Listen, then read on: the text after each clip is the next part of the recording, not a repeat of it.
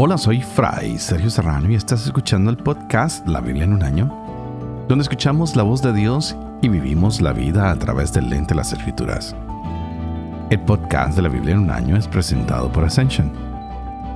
Usando la cronología de la Biblia de Great Adventure, leeremos desde Génesis hasta Apocalipsis, descubriendo cómo se desarrolla la historia de salvación y cómo encajamos en esa historia hoy.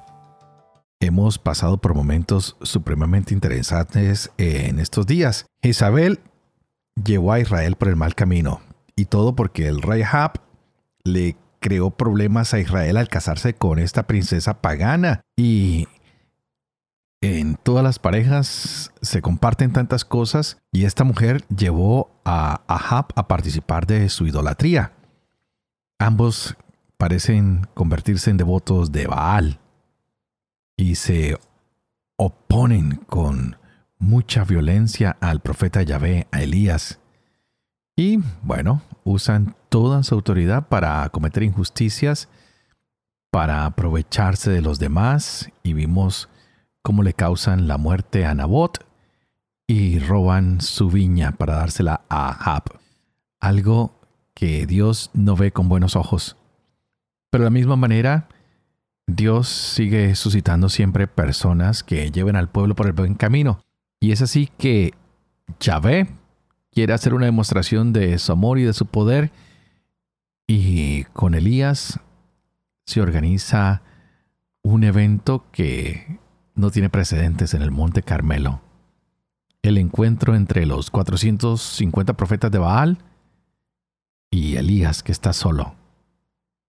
Elías los reta a que invoquen a Baal, a que lo traigan y haga encender fuego sobre el sacrificio y nada pasa.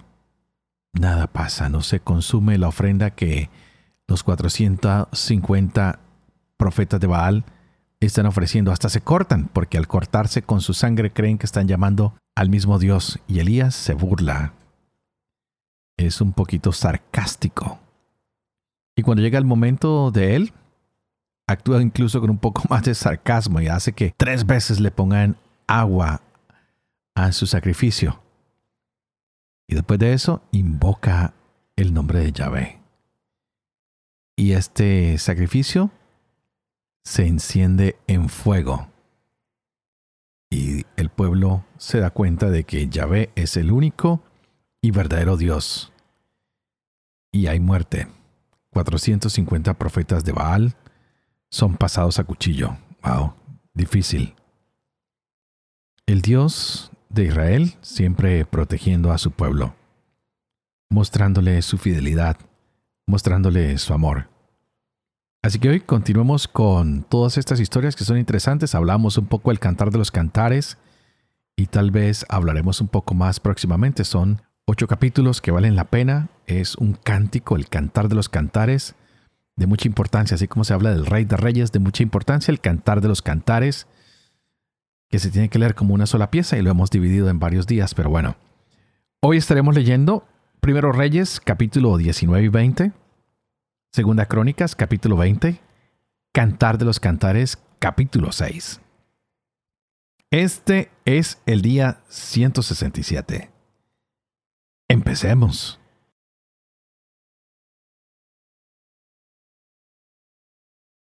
1 Reyes capítulo 19 Ahab comunicó a Jezabel cuánto había hecho Elías y cómo había pasado a cuchillo a todos los profetas.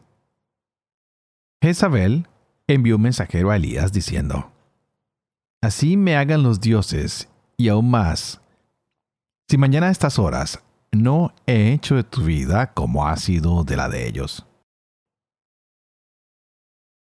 Él tuvo miedo. Se levantó y se fue para poner su vida a salvo. Llegó a Berseba de Judá y dejó allí a su criado. Anduvo por el desierto una jornada de camino hasta llegar y sentarse bajo una retama. Imploró la muerte y dijo, Ya es demasiado Yahvé toma mi vida, pues no soy mejor que mis padres. Se recostó y quedó dormido bajo una retama, Pero un ángel lo tocó y le dijo, Levántate y come. Miró, y a su cabecera había una torta cocida sobre piedras calientes y un jarro de agua. Comió y bebió, y se volvió a recostar. El ángel de Yahvé volvió segunda vez, lo tocó y le dijo, Levántate y come, pues el camino ante ti es muy largo. Se levantó, comió y bebió, y con la fuerza de aquella comida, caminó cuarenta días y cuarenta noches hasta el monte de Dios, el Horeb. Allí se introdujo en la cueva y pasó en ella la noche. Le llegó la palabra de Yahvé diciendo, ¿Qué haces aquí, Elías? Él dijo, Ardo en celo por Yahvé, Dios Sebaot, porque los israelitas han abandonado tu alianza, han derribado tus altares y han pasado a espada a tus profetas. Quedo yo solo y buscan mi vida para quitármela. Le dijo, Sal y permanece de pie en el monte ante Yahvé. Entonces Yahvé pasó y hubo un huracán tan violento que hendía las montañas y quebraba las rocas ante Yahvé. Pero en el huracán no estaba Yahvé. Después del huracán, un terremoto. Pero en el terremoto no estaba Yahvé. Después del terremoto, fuego. Pero en el fuego no estaba Yahvé. Después del fuego, el susurro de una brisa suave. Al oírlo Elías, enfundó su rostro con el manto. Salió y se mantuvo en pie a la entrada de la cueva. Le llegó una voz que le dijo, ¿Qué haces aquí, Elías?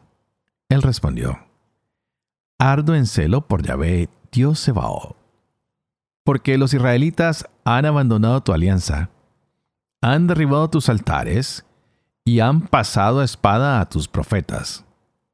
Quedo yo solo y buscan mi vida para quitármela.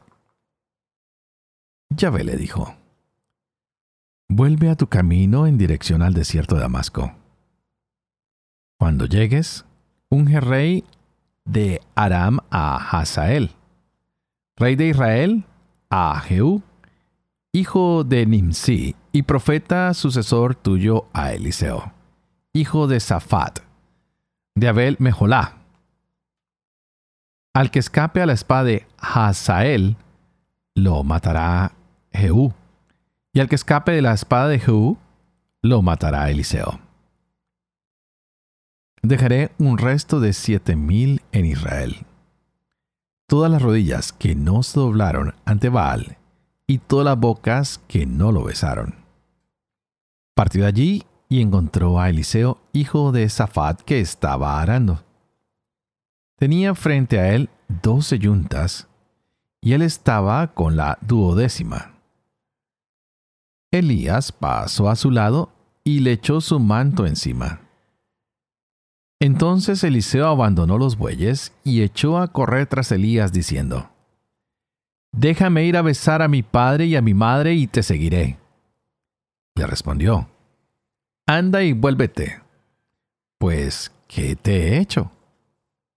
Volvió atrás Eliseo, tomó la yunta de bueyes y los ofreció en sacrificio. Con el yugo de los bueyes, asó la carne y la entregó al pueblo para que comieran. Luego se levantó, siguió a Elías y lo servía. Ben Hadad, rey de Aram, reunió todo su ejército. Lo acompañaban treinta y dos reyes con caballos y carros. Subió y puso sitio a Samaria y la atacó. Envió mensajeros a la ciudad a Ahab, rey de Israel le decía, Así habla Ben Hadad, tu plata y tu oro son míos, tus mujeres y tus hijos mejores son míos. El rey de Israel respondió, Como tú digas, rey mi señor, tuyo soy, yo y todo lo mío. Volvieron los mensajeros y dijeron, Así habla Ben Hadad. Envié a decirte, Dame tu plata, tu oro, tus mujeres y tus hijos. Así que mañana a estas horas te enviaré mis siervos que registrarán tu casa y las casas de tus siervos y echarán mano de cuanto sea precioso a tus ojos y se lo llevarán. El rey de Israel convocó a todos los ancianos del país y les dijo, Reconozcan y vean cómo éste busca el mal. Pues cuando me pidió mis mujeres y mis hijos, mi plata y mi oro, no se lo negué. Todos los ancianos y todo el pueblo dijeron, No le hagas caso y no le consientas. Dijo a los enviados de Ben Hadad, Digan a mi señor el rey, haré todo lo que mandaste a tu siervo la primera vez. Pero esto no puedo hacerlo. Los mensajeros se fueron llevando la respuesta. Entonces Ben Hadad envió a decir, Así me hagan los dioses y aún más, si hay polvo suficiente en Samaria para los puñados que recogerán los hombres que me siguen. El rey de Israel respondió, Repliquen, no ha de cantar victoria quien ciñe la espada, sino quien la desciñe. Nada más escuchar esta respuesta en el momento en que estaban de bebidas él y los otros reyes en Sucot, ordenó a sus servidores, tomen posiciones. Y tomaron posiciones frente a la ciudad. Un profeta se acercó a Jab, rey de Israel, y le dijo, Así habla Yahvé. ¿Ves esa gran multitud? La entrego hoy en tus manos, y sabrás que yo soy Yahvé. Ahab preguntó, ¿por medio de quién? Respondió, Así dice Yahvé, por medio de los ayudantes de los gobernadores provinciales. Ahab preguntó, ¿quién ha de entablar el combate? Respondió, tú. Ahab pasó revista a los ayudantes de los gobernadores provinciales, 232, y seguidamente a todo el ejército, todos los israelitas, 7000. Hicieron una salida a mediodía, mientras Benadad estaba en Sucot bebiendo hasta emborracharse con los 32 reyes aliados. Los ayudantes de los gobernadores provinciales salieron en cabeza Ben Hadad envió mensajeros que le advirtieron. Algunos hombres han salido de Samaria. Él respondió, Si han salido en son de paz, prendan los vivos, y si en son de guerra, vivos han de cogerlos. Habían salido pues de la ciudad los ayudantes de los gobernadores provinciales, y los siguió luego la tropa cada uno mató a un adversario. Aram se dio a la fuga e Israel los persiguió. Pero Ben Hadad, rey de Aram, logró salvarse a caballo con algunos jinetes. El rey de Israel salió, atacó a los caballos y carros e infligió a Aram una gran derrota. Entonces el profeta se acercó al rey de Israel y le dijo, Anda, mantente fuerte, piensa y mira lo que has de hacer, porque a la vuelta del año el rey de Aram subirá para atacarte. Los servidores del rey de Aram le dijeron, Su Dios es un Dios de las montañas, por eso han sido más fuertes que nosotros. Pero si los combatimos en la llanura, seremos más fuertes que ellos has de actuar de esta manera. Destituya a los reyes de sus puestos y pon gobernadores en su lugar. Recluta un ejército como el que perdiste, otros tantos caballos y carros. Los combatiremos en la llanura y seremos más fuertes que ellos. Atendió su aviso y actuó de esta manera. A la vuelta del año, Ben-Hadad pasó revista a los arameos y subió a Afec para luchar contra Israel. Se revistó a los israelitas y tras suministrarles provisiones marcharon a su encuentro. Los israelitas acamparon frente a ellos. Parecían un par de rebaños de cabras, mientras que los arameos llenaban la tierra. El hombre de Dios se acercó al rey de Israel y dijo, Así habla Yahvé. Por haber dicho los arameos, Yahvé es un Dios de las montañas, no es Dios de las llanuras. He entregado toda esta gran muchedumbre en tus manos, y así sabrán ustedes que yo soy Yahvé. Estuvieron acampados frente a frente durante siete días y el séptimo trabaron batalla. Los israelitas derrotaron a los arameos. Cien mil hombres de infantería en un solo día. Los supervivientes huyeron a la ciudad de Afec. Pero la muralla se desplomó sobre los veintisiete mil supervivientes. Benadad huyó y se refugió dentro de la ciudad en una habitación interior. Dijo a sus servidores, Conozco que los reyes de la casa de Israel son reyes misericordiosos. Pongámonos sacos a la cintura y cuerdas a la cabeza y salgamos ante el rey de Israel. Tal vez nos perdone la vida. Se ciñeron sacos a la cintura y cuerdas a la cabeza, y se presentaron al rey de Israel diciendo, Tu siervo Benadad pide, perdóname la vida. Él respondió, ¿Está vivo todavía? Es mi hermano. Los hombres adivinaron el sentido y le tomaron la palabra diciendo, Benadad es hermano tuyo. Él dijo, Id a traerlo. Ben-Hadad salió hacia él, que lo subió a su carro. Ben-Hadad le dijo, Devolveré las ciudades que mi padre tomó a tu padre, y podrás abrir bazares para ti en Damasco, como mi padre los puso en Samaria.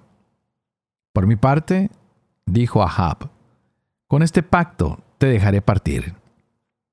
Estableció un pacto con él y lo dejó partir. Un hombre discípulo de los profetas dijo a su compañero por orden de Yahvé, Hiéreme. Pero el hombre no quiso herirle. Le dijo, Por no haber atendido a la voz de Yahvé, en cuanto te apartes de mí, el león te herirá. Partió de su lado, y el león dio con él y lo mató. Entonces encontró a otro hombre y le dijo, Hiéreme. El hombre le pegó un golpe y lo hirió. El profeta se fue y se puso a esperar al rey en el camino, disfrazado con una banda sobre los ojos.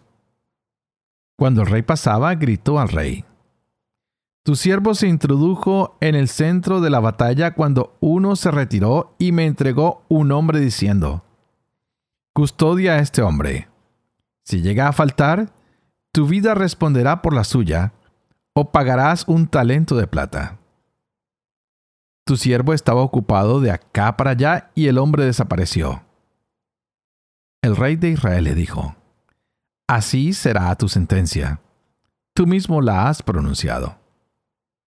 Él quitó rápidamente la banda de los ojos y el rey de Israel lo reconoció como uno de los profetas dijo al rey, Así habla Yahvé, por haber dejado partir al hombre entregado a mí, anatema, tu vida pagará por su vida y tu ejército por su ejército.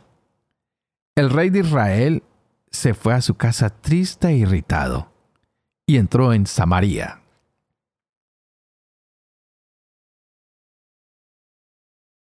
Dos Crónicas capítulo 20 Después de esto, los moabitas y abonitas, y con ellos algunos maonitas, marcharon contra Josafat para atacarlo. Vinieron mensajeros que avisaron a Josafat diciendo, Viene contra ti una gran muchedumbre de gentes de Allende del mar, de Edom, que está ya en Hasazón Tamar, o sea, en Gadí. Tuvo miedo Josafat y se dispuso a buscar a Yahvé promulgando un ayuno para toda Judá. Se congregó Judá para implorar a Yahvé y también de todas las ciudades de Judá vino gente a suplicar a Yahvé.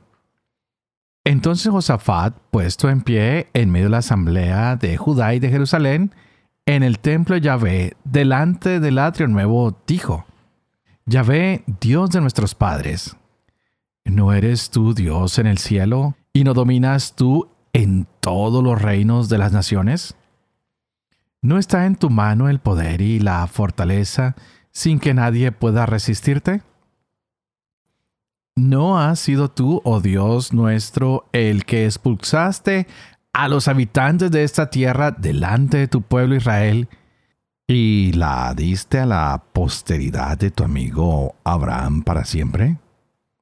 Ellos la han habitado y han edificado un santuario a tu nombre diciendo, si viene sobre nosotros algún mal, espada, castigo, peste o hambre, nos presentaremos delante de este templo y delante de ti, porque tu nombre reside en este templo. Clamaremos a ti en nuestra angustia, y tú oirás y nos salvarás. Pero mira ahora cómo los amonitas y moabitas y los del monte Seir a donde no dejaste entrar a Israel cuando salía de la tierra de Egipto, de modo que Israel se apartó de ellos sin destruirlos. Ahora nos pagan viniendo a echarnos de la heredad que tú nos has legado. Oh Dios nuestro, ¿no harás tu justicia con ellos? Pues nosotros no tenemos fuerza contra esta gran multitud que viene contra nosotros y no sabemos qué hacer. Pero nuestros ojos se vuelven hacia ti. Todo Judá estaba en pie ante Yahvé con sus niños, sus mujeres y sus hijos. Vino el espíritu de Yahvé sobre Yahaziel, hijo de Zacarías, hijo de Benaías, hijo de Jeiel, hijo de Matanías, levita, de los hijos de Asaf que estaba en medio de la asamblea y dijo, Atiendan ustedes, Judá entero y habitantes de Jerusalén, y tú, oh rey Josafat. Así les dice Yahvé, no teman ni se asusten ante esa gran muchedumbre, porque esta guerra no es de ustedes, sino de Dios. Bajen contra ellos mañana. Miren, ellos van a subir por la cuesta de Cis. Los encontrarán en el valle de Sof, junto al desierto de Jeruel. No tendrán que pelear en esta ocasión. Apóstense y quédense quietos, y verán la salvación de Yahvé que vendrá sobre ustedes, oh Judá y Jerusalén. No teman ni se asusten. Salgan mañana al encuentro de ellos, pues Yahvé estará con ustedes. Josafat se inclinó rostro en tierra, y todo Judá y los habitantes de Jerusalén se postraron ante Yahvé para adorar a Yahvé. Y los levitas de los hijos de los Keatitas y de la estirpe de los Coreitas se levantaron para alabar con gran clamor a Yahvé, el Dios de Israel. Al día siguiente se levantaron temprano y salieron al desierto de Tecoa Mientras iban saliendo, Josafat, puesto en pie, dijo,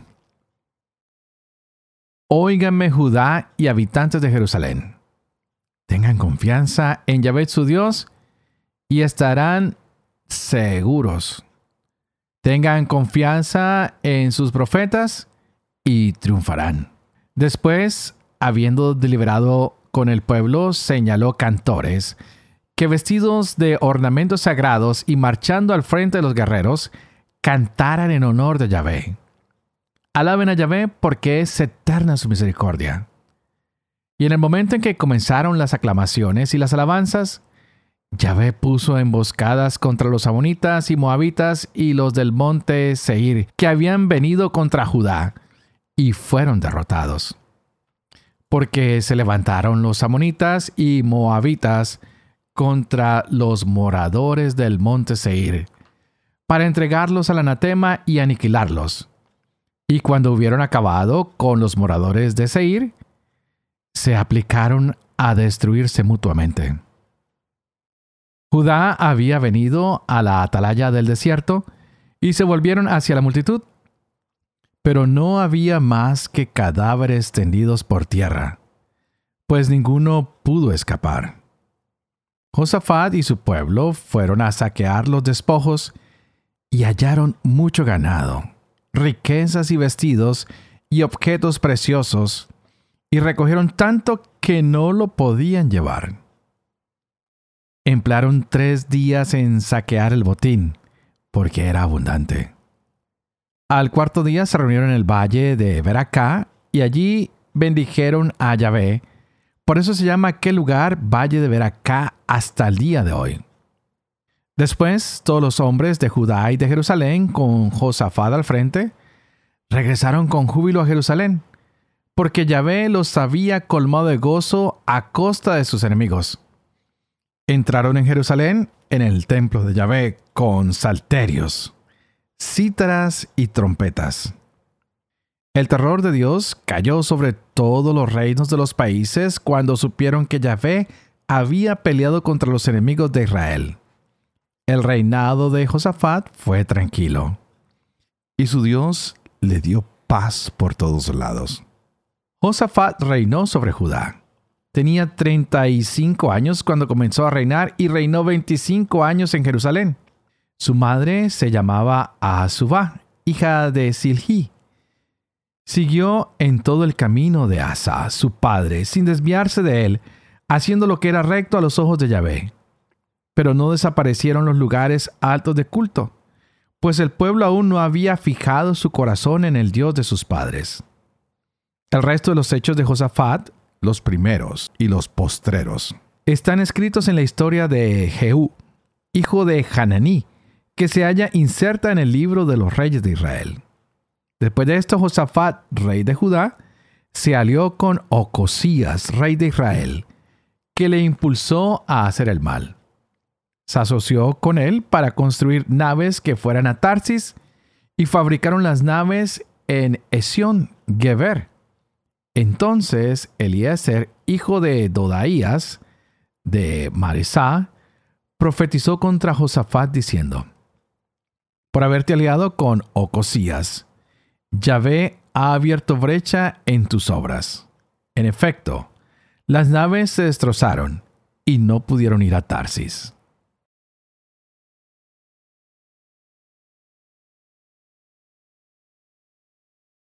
Cantar de los Cantares, Capítulo 6 ¿A dónde se fue tu amado? ¿Tú, la más bella de las mujeres? ¿A dónde se volvió tu amado para que lo busquemos contigo? Mi amado bajó a su huerto, a las eras de balsameras, a apacentar en los huertos y a recoger azucenas. Mi amado es mío y yo de mi amado, que pasta entre azucenas. Eres bella, amiga mía como Tirsa, encantadora como Jerusalén, imponente como un ejército en formación. Aparta de mí tus ojos que me subyugan. Tu melena es rebaño de cabras que desciende del monte Galad. Tus dientes un rebaño esquilado, de ovejas que salen del baño, todas con crías mellizas. Entre ellas no hay una estéril. Tus mejillas, dos cortes de granada, se adivinan tras el velo. Sesenta son las reinas, ochenta las concubinas, innumerables las doncellas. Pero única es mi paloma, toda ella sin defecto, única para su madre, predilecta de la que la engendró. Las doncellas la felicitan al verla, reinas y concubinas la elogian ¿Quién es esta que asoma como el alba, hermosa como la luna, refulgente como el sol, imponente como ejército en formación? Había yo bajado al nogueral a contemplar la floración del valle, a ver si la vid estaba en cierne, a ver si florecían los granados. Sin saberlo, mi deseo me puso en los carros de Aminadib.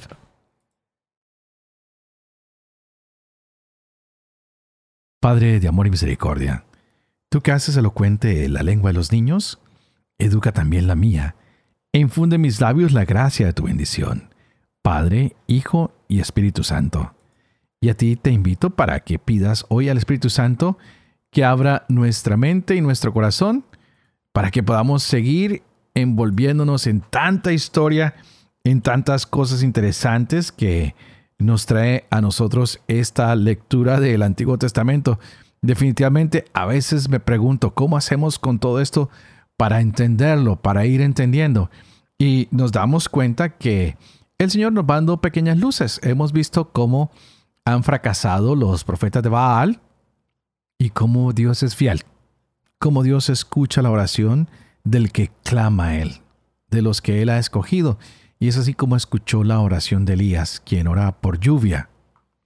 Pero también vemos que ahora está huyendo Elías hacia el y es alimentado por un ángel.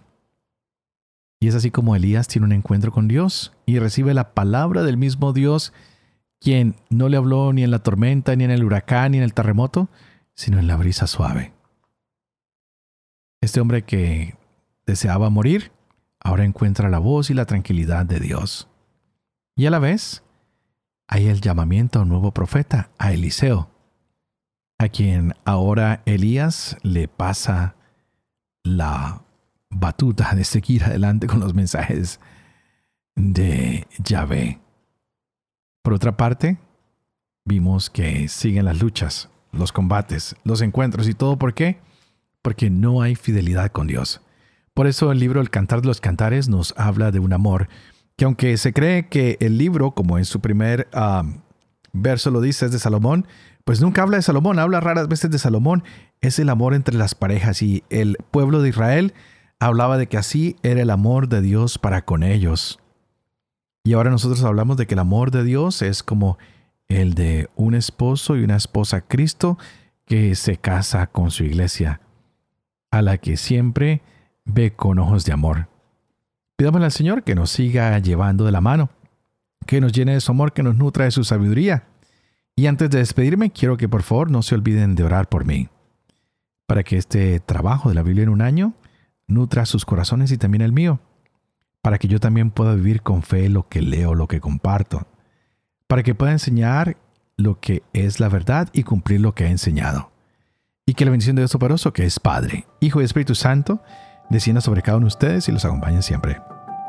Que Dios los bendiga.